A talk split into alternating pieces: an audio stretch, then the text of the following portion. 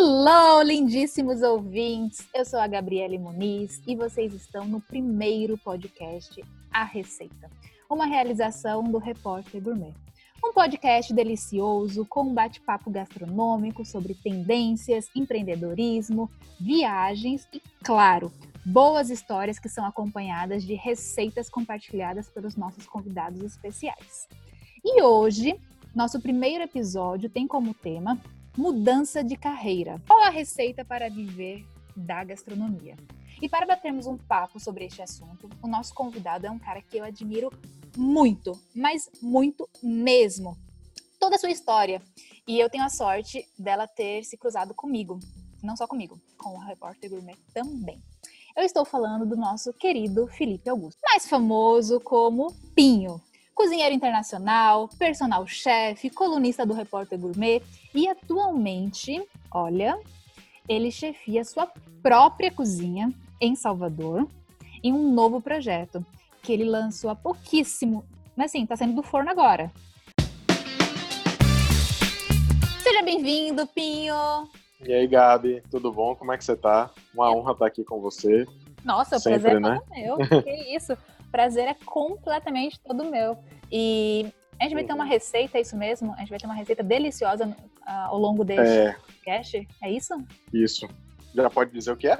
Pode, vamos deixar o pessoal já com vontade. Uma das coisas que eu comecei a fazer primeiro na cozinha foi risoto, né? Então, nada mais justo do que né, gravar esse podcast com a receita de um risoto. Como eu gosto muito das coisas regionais, né, sertanejo, nordestino, para fazer um risoto nordestino. Um risoto bem simples, na verdade, mas que o resultado dele final é um resultado muito bom. No final a gente a gente vai falar sobre ele. Receitas de pinho sem história sem não história, são receitas de pinho.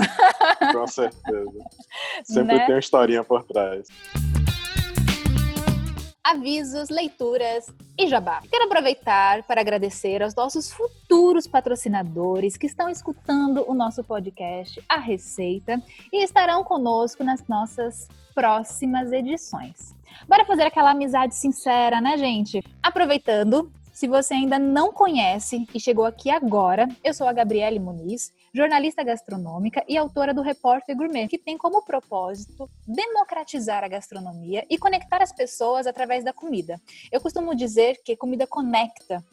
Então, siga a gente no Instagram, que é o arroba Repórter Gourmet, e o site repórtergourmet.com.br. E aqui estamos. Conte para nós hoje sobre o que você está desenvolvendo, sobre esse seu novo negócio. Então, é, há pouquíssimo tempo, como você falou, né, eu acabei assumindo a própria minha própria cozinha, em parceria com um amigo meu que já é sócio em outro projeto. E assim, a gente está vivendo esse momento difícil da pandemia. Nós cozinheiros, assim como tantos outros profissionais, a gente tem precisado se reinventar o tempo inteiro. O cozinheiro, o, o chefe de cozinha, que estava acostumado com aquela correria, né, aquele corre-corre dentro da cozinha, isso momentaneamente parou. Não se tem mais aquela correria. Hoje é tudo feito com muito planejamento. Então a gente, assim, particularmente a gente parou, né, para poder analisar quais eram as necessidades dessas pessoas que hoje estavam em casa. Tem muita gente que estava acostumado em né, estar na rua e almoçar em shopping, cafeteria próximo e acabava, enfim, comendo qualquer coisa por lá. E se viu, durante esse momento de pandemia, perdido, né, sem saber cozinhar. A pessoa que tinha em casa para poder fazer isso não está podendo é, trabalhar também, né, por conta do, do afastamento e tudo mais. E surgiu, né, na verdade, essa brecha, essa oportunidade de negócio de estar tá vendendo comida é, congelada para essas pessoas que, enfim, buscavam uma maior praticidade durante esse momento, né? Não necessariamente saindo de casa ou não necessariamente é, tendo que meter a mão na massa para poder fazer. Embora eu julgue que as pessoas devam, durante esse momento de pandemia, aprender a fazer alguma coisa entendeu? Mas assim, os que não querem ou não se sentem à vontade nesse momento, têm consumido esses produtos que a gente tem, que a gente tem fornecido. A gente fez uma campanha né, interessante para o Dia dos Namorados, que a gente deu mais ou menos as coisas já quase mais ou menos prontas, né, para justamente forçar com que a pessoa finalizasse em casa, até para criar aquele clima, né, de, do Dia dos Namorados da pessoa, né, do, do parceiro, da parceira ver é, dar o, o, finalmente do prato, né? A gente orientou como que seria a montagem, e tudo mais, a maneira correta de como aquecer e tudo mais. E a gente teve um feedback muito legal. Certo, mas se o pessoal é... tiver interesse, basta entrar no seu Instagram, que lá também já tem as informações. Manda um, um DM para mim no Instagram que eu, que eu direciono o contato da gente e aí já passa cardápio e tudo mais, entendeu? E este é o seu primeiro negócio próprio, gastronômico. Sim, verdade. Exatamente. E como é que tá sendo essa experiência? Gabi, sensacional, sabe? Tipo assim, é tudo que eu sempre almejei para minha vida. Né? Eu tive uma experiência muito boa. Eu fiquei um ano praticamente dentro da cozinha do Blend. Sem querer lhe interromper, desculpa. Mas vamos só, só retrocedendo um pouquinho. Para quem não conhece, o Pinho, ele é administrador de formação. Ah, sim.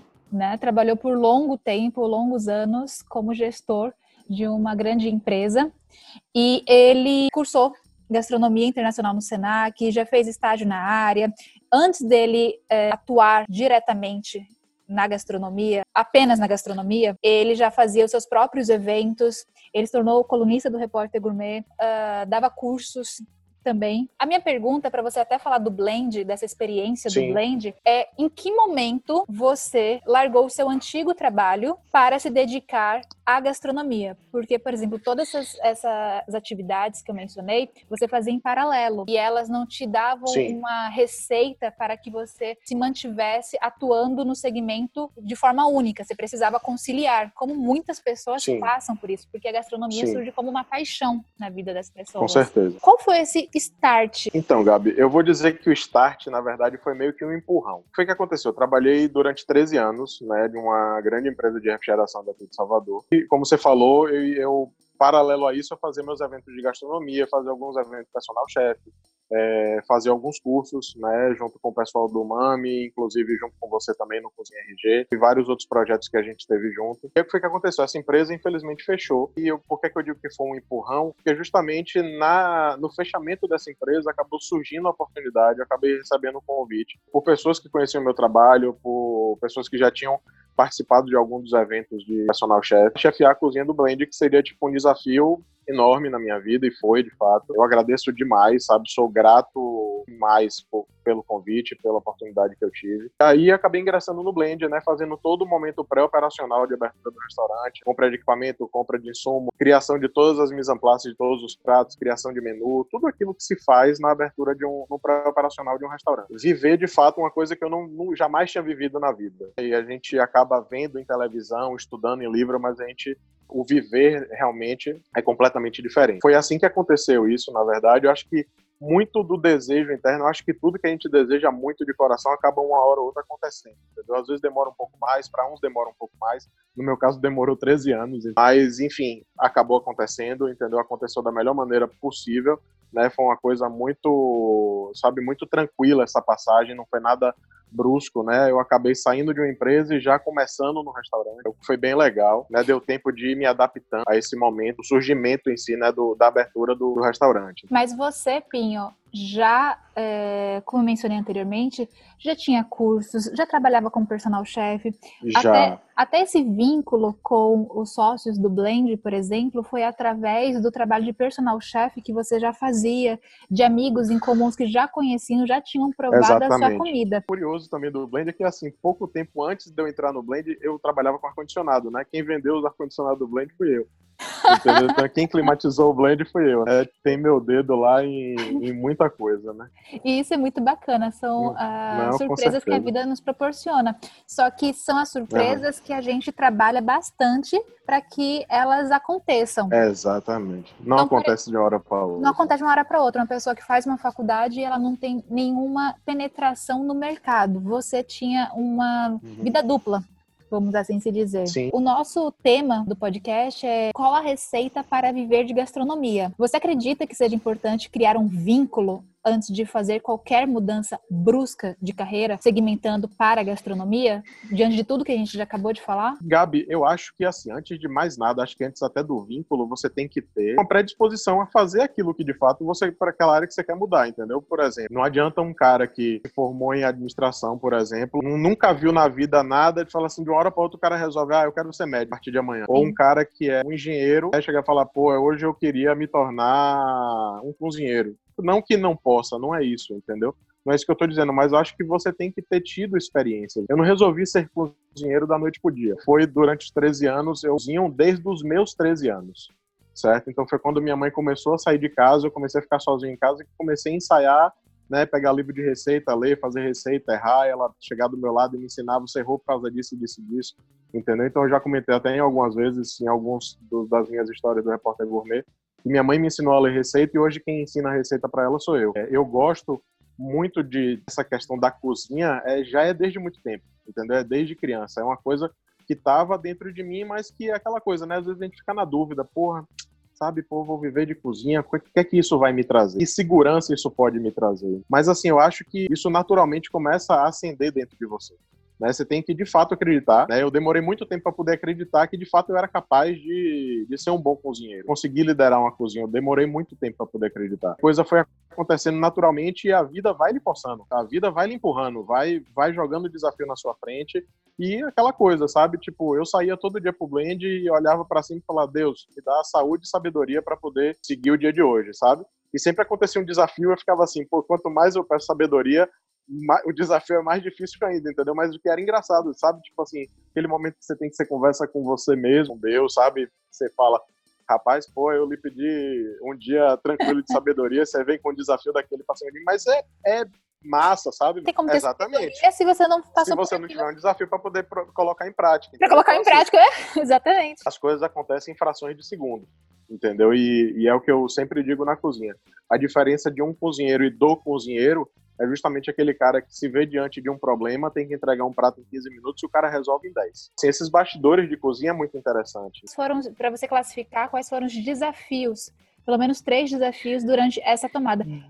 Mas conclua o que Gabi, você eu vou te dizer, eu não, eu posso, posso lhe responder isso. O que é que acontece? Eu tive, eu tive momentos difíceis dentro da cozinha, é, que eu digo assim, a perda do meu subchefe foi um momento complicado né? Porque era um cara, né? Meu braço direito, obviamente, meu subchefe era meu braço direito. Fiquei meio desorientado na cozinha com a perda dele. Foi logo no início. Foi tipo assim, dentro do primeiro mês. Eu tava arredondando e aí ele, ele saiu. No segundo mês, a minha garde manger, que era, acabou se tornando, não era minha subchefe, mas acabou se tornando meu braço direito, né? Em diversas preparações, né? Enfim, é, Estou usando termos técnicos, mas enfim, a pessoa que fica do lado do, do chefe normalmente é na boqueta, né, na liberação de pratos para finalizar algumas coisas, eu também acabei perdendo, bem complicado, né? Porque a gente tinha um trabalho muito muito simbiótico, sabe? Então, tipo, a gente se conectava muito. Eu tipo, eu olhava, ela sabia o que eu queria, sabe? Então a relação ficou ficou tipo assim, ela entrou comigo no restaurante. Então ela me viu criar praticamente tudo.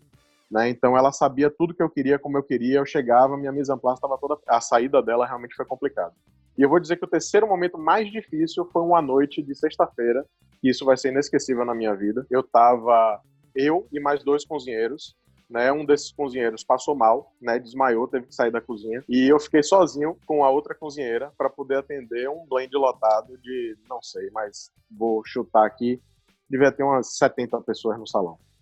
Entendeu? Durante uma noite de, de música ao vivo né? E você tá no fogão, correr pra boqueta e ir pra chapa, pra fritadeira e montar prato e liberar prato. Foi realmente um, talvez o maior desafio da minha vida foi aquela noite e ter saído vivo daquela noite, né? Tá aqui contando essa história para mim é, é, algo que não tem valor. Naquele dia eu vi que de fato eu falei, é, velho, o cozinheiro é forjado de uma numa forma, numa forma diferente. Porque não é todo mundo que aguenta não. Não, imagino. E você citou algum é, desses momentos marcantes que é muito importante nessa transição, e principalmente para quem escolhe a cozinha, escolhe, no caso, seja cozinheiro, porque tem outras uhum. vertentes também que você pode estar seguindo dentro da gastronomia, não necessariamente apenas Sim. cozinheiro, tem mil. Mas dentro dessa uhum. perspectiva, é muito importante estar tá criando relações de confiança, claro. iniciar crises a todo momento. Você tem que ser um excelente gestor de todo. crise e ter o um... tempo todo. E tem que ter inteligência emocional, que é um aspecto Sim. intrínseco a um, um, bom gestor de crise. E, uhum. e Pinho é um desafio em tanto, né? Então, é, eu sempre quando, quando as pessoas falam assim para mim, ah, eu, eu normalmente não me apresento como chefe, né, Gabi? Eu me apresento como cozinheiro. Não, não é por nada, é porque, sabe, a gente é cozinheiro, a gente lidera uma cozinha. Entendeu? No final das contas, a gente é cozinheiro, né? A gente está chefe durante alguns momentos. A diferença é o que eu falo. Esse gerenciamento de crise que você falou, dentro da cozinha, é algo que, tipo, a pessoa, você tem que ser um cara muito sereno. Eu não sou muito adepto daquela escola né, da, da pessoa que grita, da pessoa que humilha, da pessoa que rebaixa. Eu acho que isso para mim não funciona, isso não agrega, isso afasta, entendeu? Então eu sempre fui a pessoa de, de querer formar uma equipe é, no intuito de formar uma família. Eu tenho que ter pessoas dentro da cozinha que na minha ausência eu possa confiar. Eu sei que na minha ausência não vão fazer nenhuma besteira, né, não vão prejudicar um ao outro, entendeu? É isso que eu sempre preguei na minha cozinha. Né? Mas isso, eu... Pinho, você traz enquanto gestor, enquanto administrador, gestor de uma empresa que você passou longo tempo é, gerenciando pessoas, Gabi... é uma característica sua? Ou você adquiriu ao longo dizer... dessa experiência no Blend, por exemplo? Não, eu acho, eu vou te dizer que não é, não é uma característica nem profissional, na verdade é uma característica mais pessoal minha. Né, que eu acabei trazendo para as duas, as duas situações, tanto no, no trabalho gerencial na outra empresa, né, e consequentemente dentro do trabalho de liderança da cozinha. Eu tinha umas, né, umas, uns papéis colados na parede do, da minha cozinha, primeira de todas era respeito. Acho que sem respeito a gente não vai para lugar nenhum, certo? Consequentemente, é, humildade, é, dedicação e sacrifício.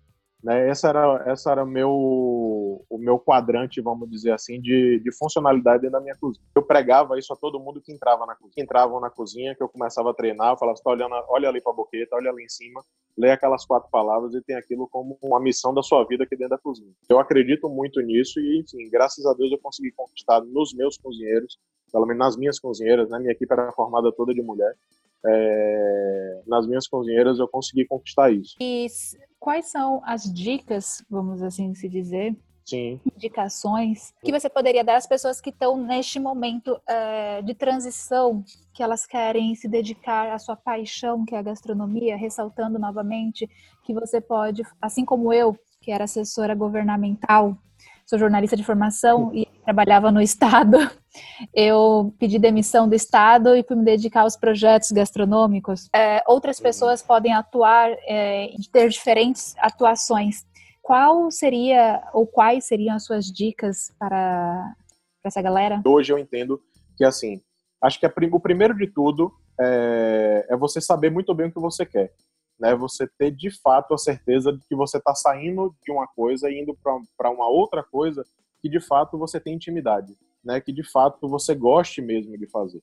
A gente está vivendo um momento hoje é, onde tudo está direcionando o que a gente vai fazer de fato, o que a gente tem mais intimidade em fazer, mais facilidade, vamos dizer assim, em fazer. E eu acho que a primeira, a primeira dica seria essa, entendeu? E você fazer algo que você de fato goste de fazer, que você faça independente de você estar tá buscando é, dinheiro no final das contas, entendeu? Então, assim, o dinheiro é uma consequência, ele vai acontecer, certo? Mais cedo ou mais tarde ele vai acontecer. Você pode é, passar alguns perrengues, é difícil, é sacrificante, mas, assim, vai acontecer.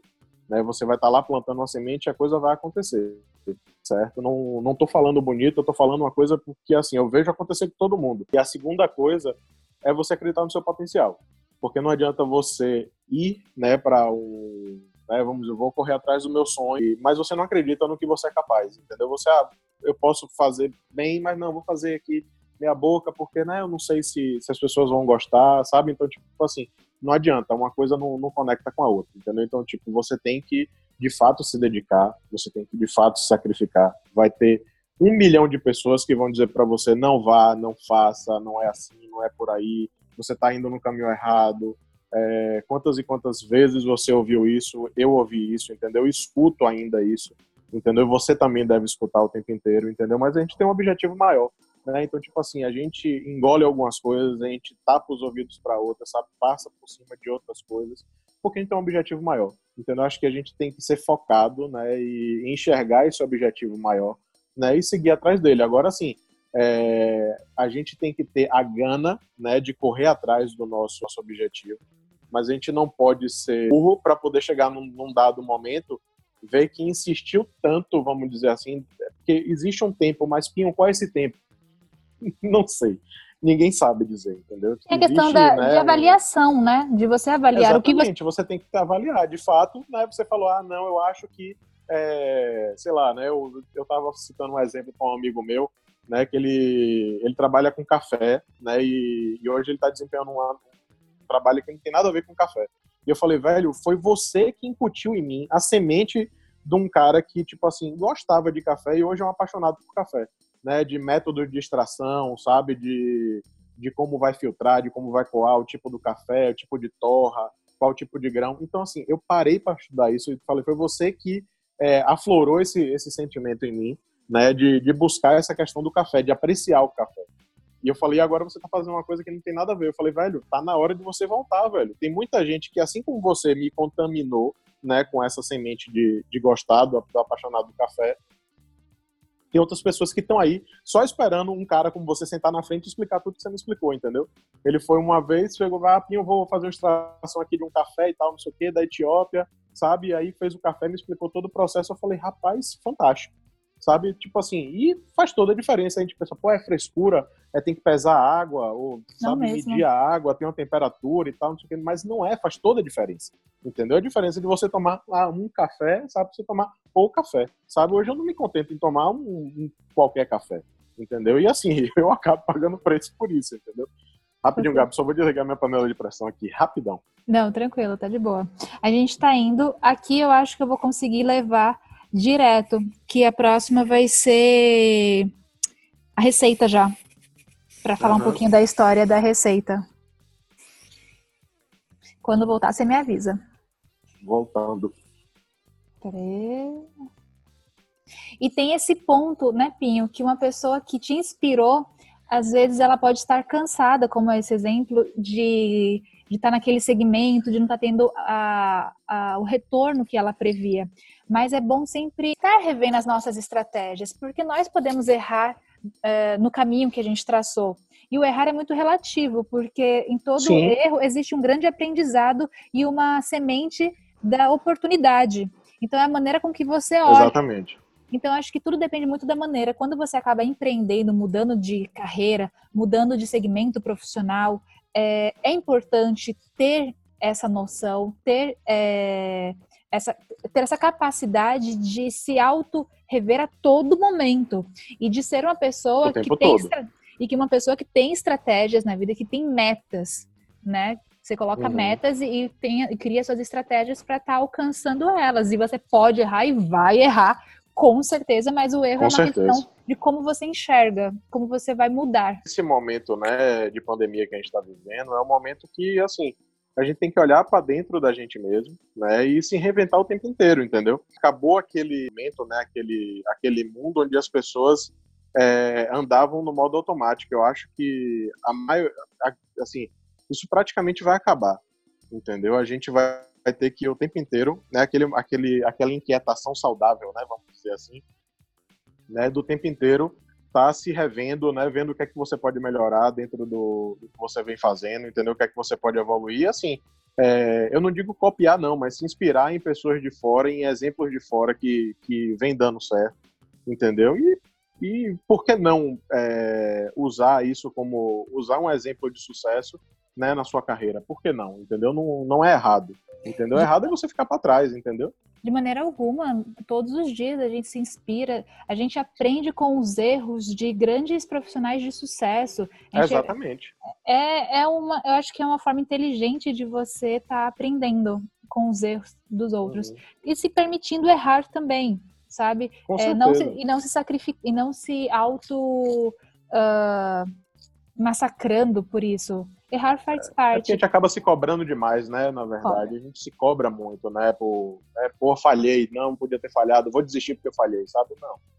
Agora, não é assim Pinho, nesse nosso mercado, quem quer ser diferenciado não pode ser aquele profissional mimizento, né? Aquele profissional que só dá desculpinha. Não. Tem que ser um profissional não. de atitude e que cumpre, que tenha foco e disciplina, né? Então, do contrário, é melhor Exatamente. de carreira. Você, você concorda comigo? Exato. Com certeza. 100%. Aqui não tem espaço para a galera do mimimi, né? Não tem espaço. Aqui é galera de atitude. Exatamente. Agora, Pinho, é... toda boa história, vale lembrar, né, que toda boa história hum. vem acompanhada de uma receita. O cara da receita com história. Conte pra gente, Pinho, sobre a história deste risoto nordestino. Qual a relação que, que o risoto em si tem na uhum. sua é, vida profissional? Então, vamos lá. Engraçado a gente falar sobre isso, porque há dois ou três dias atrás, dia, dia 14, foi aniversário desse amigo que faz parte da história desse risoto, né? Um, na verdade, um, um grande amigo meu, tá morando fora, tá morando no Canadá hoje. E a história desse risoto, na verdade, é assim. A história de risotos, na verdade, na minha vida, é, quando eu comecei a, a, querer tornar a minha cozinha um pouco mais profissional, a primeira coisa que eu fui fazer, de fato, foi um risoto.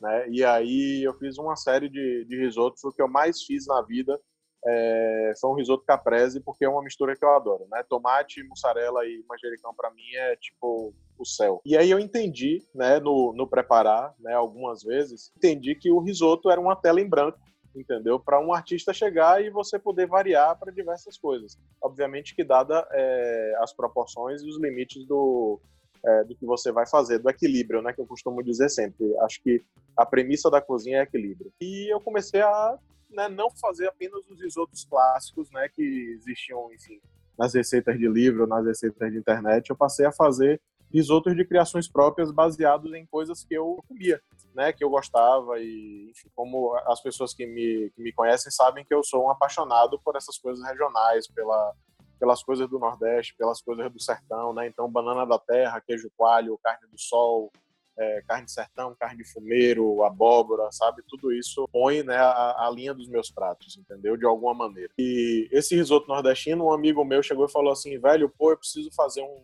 risoto. Ele estava começando a namorar com a, hoje a, a esposa dele. E aí, pô, vamos fazer um risoto e tal, não sei o quê, que eu queria fazer um risoto para poder impressionar e tal, queria lhe ajudar. Eu falei, não, vamos nessa, velho.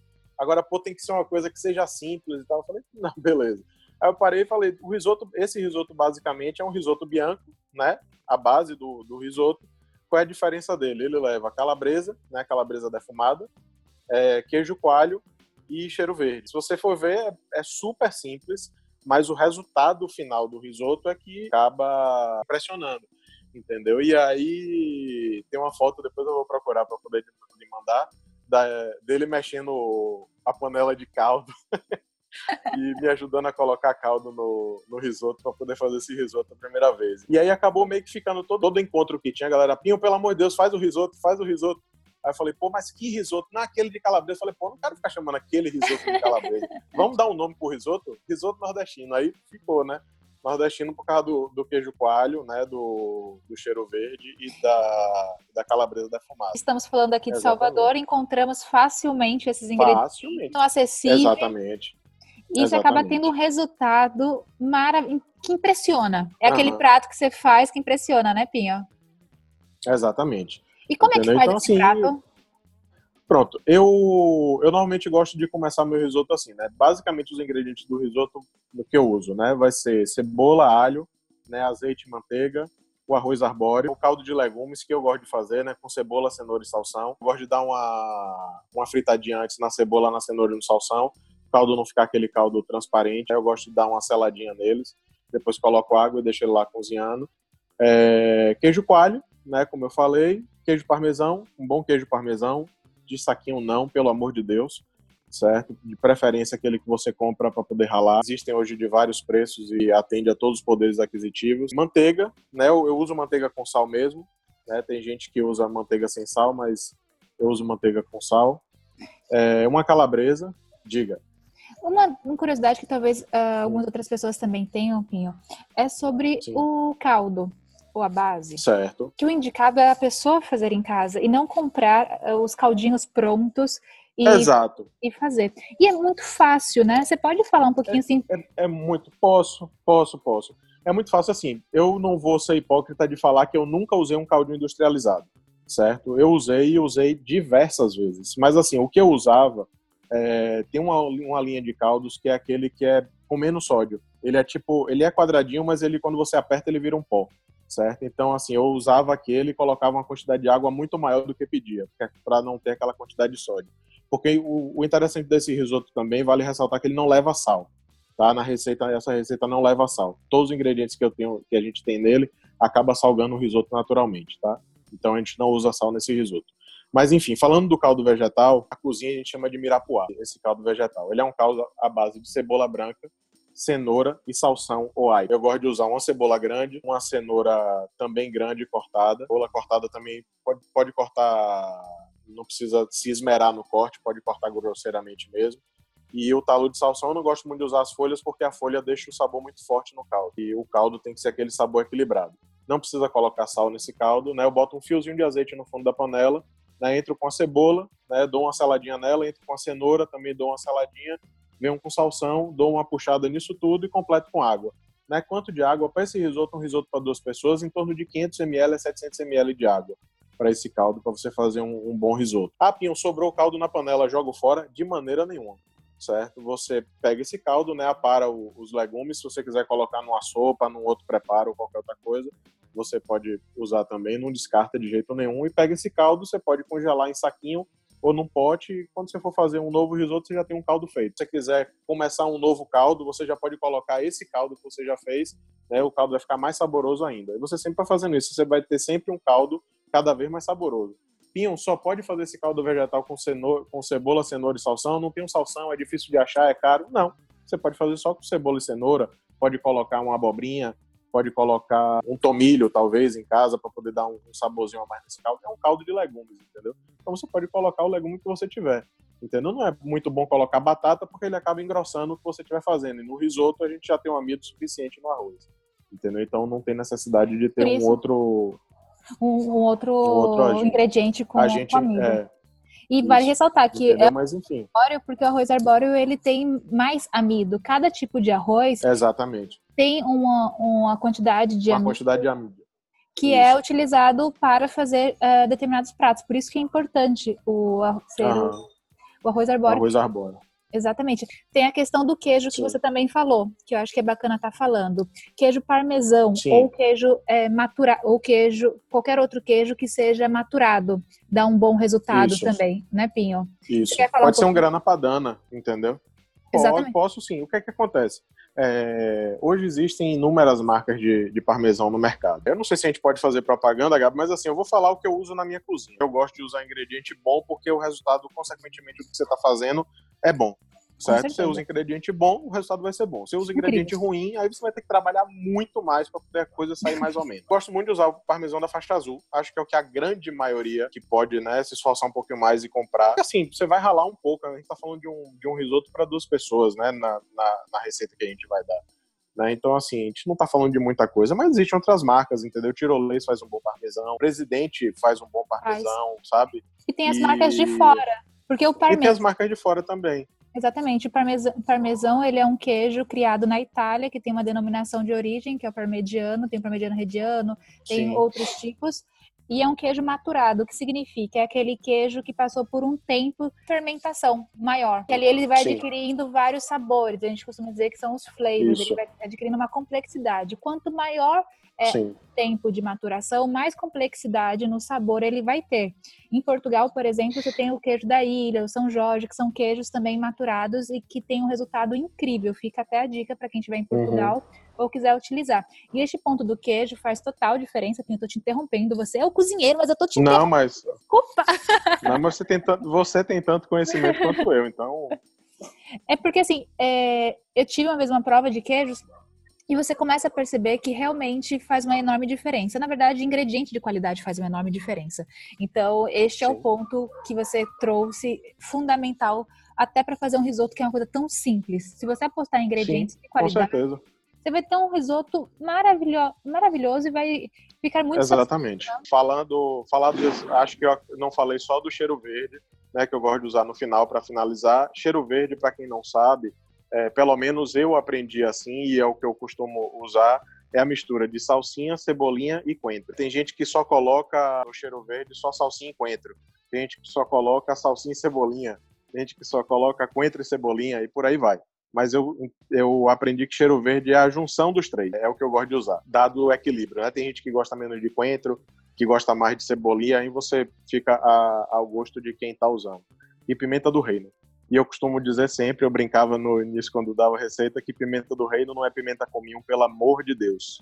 Pimenta do reino é uma coisa, cominho é outra totalmente diferente. Então, por favor, na hora que for comprar e poder usar, é pimenta do reino. Se botar pimenta cominho, vai transformar o risoto em outra coisa. E de certo? preferência que você possa moer na hora, né? Porque de também... preferência que você possa moer na hora, com certeza.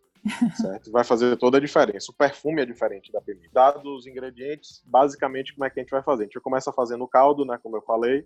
Né, cebola, cenoura, salsão, dá uma puxada com um pouquinho de azeite, completa com água em torno de 700 ml e deixa lá no fogo baixinho que esse caldo tem que estar tá quente. O passo seguinte é a gente pegar essa calabresa, cortar ela em cubinho. Cubos não precisam ser tão pequenos, mas em cubos menores. Eu gosto de dividir a calabresa em quatro partes e cortar em triângulos, vamos dizer assim, que não vai ficar cubo, vai ficar meio triangular. E aí dou uma fritada nela sem óleo nenhum, só com a gordura da própria, da própria calabresa, uma panela. Depois eu tiro essa calabresa, né, aparo, jogo esse óleo fora, descarto esse óleo, né, e deixo ela no papel toalha para poder ela secar e esse excesso de óleo sair para não ficar também um risoto muito pesado, né? Porque a gente já vai ter manteiga, vai ter parmesão, vai ter queijo coalho, então é muita gordura. Aí deixo lá. E aí a gente vai começar o risoto agora, né? Na panela a gente coloca azeite, manteiga, a cebola, começa a, a puxar a cebola, quando ela começar a ficar translúcida, a gente coloca o alho. Né? Quando a gente coloca o alho, vai subir aquele cheiro maravilhoso daquela mistura de cebola e alho, que acho que é o cheiro que eu mais adoro na vida é, quando a gente está começando a, a, fazer um risoto. E aí, quando o alho, quando você começar a deixar de sentir muito aquele, aquele cheiro forte do alho, é hora de você colocar o arroz. Aí, nessa hora, você coloca o arroz, e esse momento é um momento importante que, assim, muita gente coloca o arroz, dá duas mexidas e já coloca o vinho. Né? Não. Nesse momento, você tem que lá, de fato, entre aspas, fritar o arroz. Né? Você vai continuar puxando ele, puxando. Quando a cebola e o alho começarem a aparecer aquelas pontinhas levinhas, assim, tipo, começou a ficar dourada a cebola e o alho, todos os grãos de, de arroz estão cobertos com, com azeite, o sabor da cebola e do alho, o azeite, manteiga, tudo passou pro grão, a gente coloca o vinho branco. Né? E aí coloca o vinho branco na, na medida que a gente vai passar, e aí mexe. Nesse momento é aquele, aquele processo que uns acham chato, mas tipo assim, porque tem, não pode parar de mexer. Não é que não possa parar de mexer, mas tem que mexer praticamente o tempo todo. Né? E aí você vai mexendo, mexendo, mexendo, mexendo, até esse vinho evaporar, né? Na verdade, o álcool evapora e o, o vinho é absorvido pelo grão. E aí começa o processo de hidratar o grão com o caldo de legumes que você fez. Né? Você vai colocando concha por concha, vai mexendo, mexendo, até esse, esse caldo ser todo absorvido pelo grão. Esse processo deve levar, em média, de 20 a 30 minutos, né? esse processo de, de absorção desse caldo. Como saber se o, se o risoto está bom? Existe uma técnica né, que as pessoas usam que é pegar o grão do risoto e colocar numa bancada, numa pedra e apertar. Quando esse grão partir em três partes, significa que ele está bom, o risoto já está no processo de você finalizar ele. E esse processo de finalização do risoto seria, da, eu finalizo da seguinte maneira. Como eu falei, esse risoto não vai sal, né? Então a partir desse momento eu começo a temperar com pimenta do reino a gosto, coloco parmesão, coloco a manteiga, né? E aí começa a, mexer vigorosamente para poder ele abrir aquele brilho, né? E abrir a cremosidade que a gente quer no risoto. Para ser o finalmente dele mesmo, a gente entra com a calabresa que a gente já fritou, os cubos de queijo coalho, mistura bem de novo, bem rápido, e finaliza com cheiro verde picado. Dá mais uma misturada. Se precisar colocar um pouquinho mais de caldo, pode colocar sem medo, né? Porque às vezes esses risotos que levam muito queijo, eles acabam ficando muito dentro. E aí não é a intenção, né? Risoto é algo mais fluido, na verdade. Né? Então você pode colocar mais uma concha de caldo e mexer de novo, que esse caldo vai ser absorvido, vai deixar mais cremoso ainda. E aí é aquela história, né? Risoto é um prato que se come. Então acabou de fazer, coloca no prato para poder decorar. Serve é, na hora, né? Eu, tipo, serve na hora, certo? Se quem tiver um maçaricozinho em casa, pega um cubinho de queijo coalho, coloca no, no centro do prato, dá uma maçaricada nesse cubinho, né? Coloca uma folhinha de coentro ou de salsa, quem gostar, e aí pode salpicar um pouquinho mais de, de cheiro verde picado e tá prontinho para é só se deliciar e depois me contar o que é que achou. Se tiver qualquer dúvida, pode mandar uma mensagem também. Né, Pinho? Para o pessoal não se desesperar, porque o link não, da receita vai estar tá na descrição do podcast. Vai tá na descrição. Então, fiquem tranquilos, pessoal, porque as quantidades exatas, o modo de preparo, Isso. se vocês é, ficaram com alguma dúvida, vocês podem até perguntar diretamente para o Pinho, mas vai ter todo o detalhamento da receita é, no link da descrição que vai estar no site do Repórter Gourmet, né, Pio? Isso. Gente, o risoto fica sensacional. É, é um, uma preparação, como vocês viram, muito fácil. O Pinho ainda deu vários segredinhos para vocês. E, e, é isso, nós estamos gravando em casa, vale lembrar. Por isso nós temos, às vezes, um barulhinho externo, um cachorrinho latindo aqui, um barulho, barulho de... Uma bomba estourando. Uma bomba estourando. nós estamos no meio de uma pandemia e estamos seguindo à risca o nosso isolamento, uhum. né, Pinho? Exatamente. E por isso fica a dica para vocês é, prepararem este risoto. Pinho, foi um prazer enorme mas enorme. Muito, Igualmente. muito obrigada. O tempo é curto, mas uhum. a gente conseguiu, acho que, falar sobre diversos pontos muito interessantes. Com certeza. Né? Se vocês tiverem dúvidas, vocês podem entrar em contato através do Instagram do Pinho, que é o arroba cozinha do Pinho.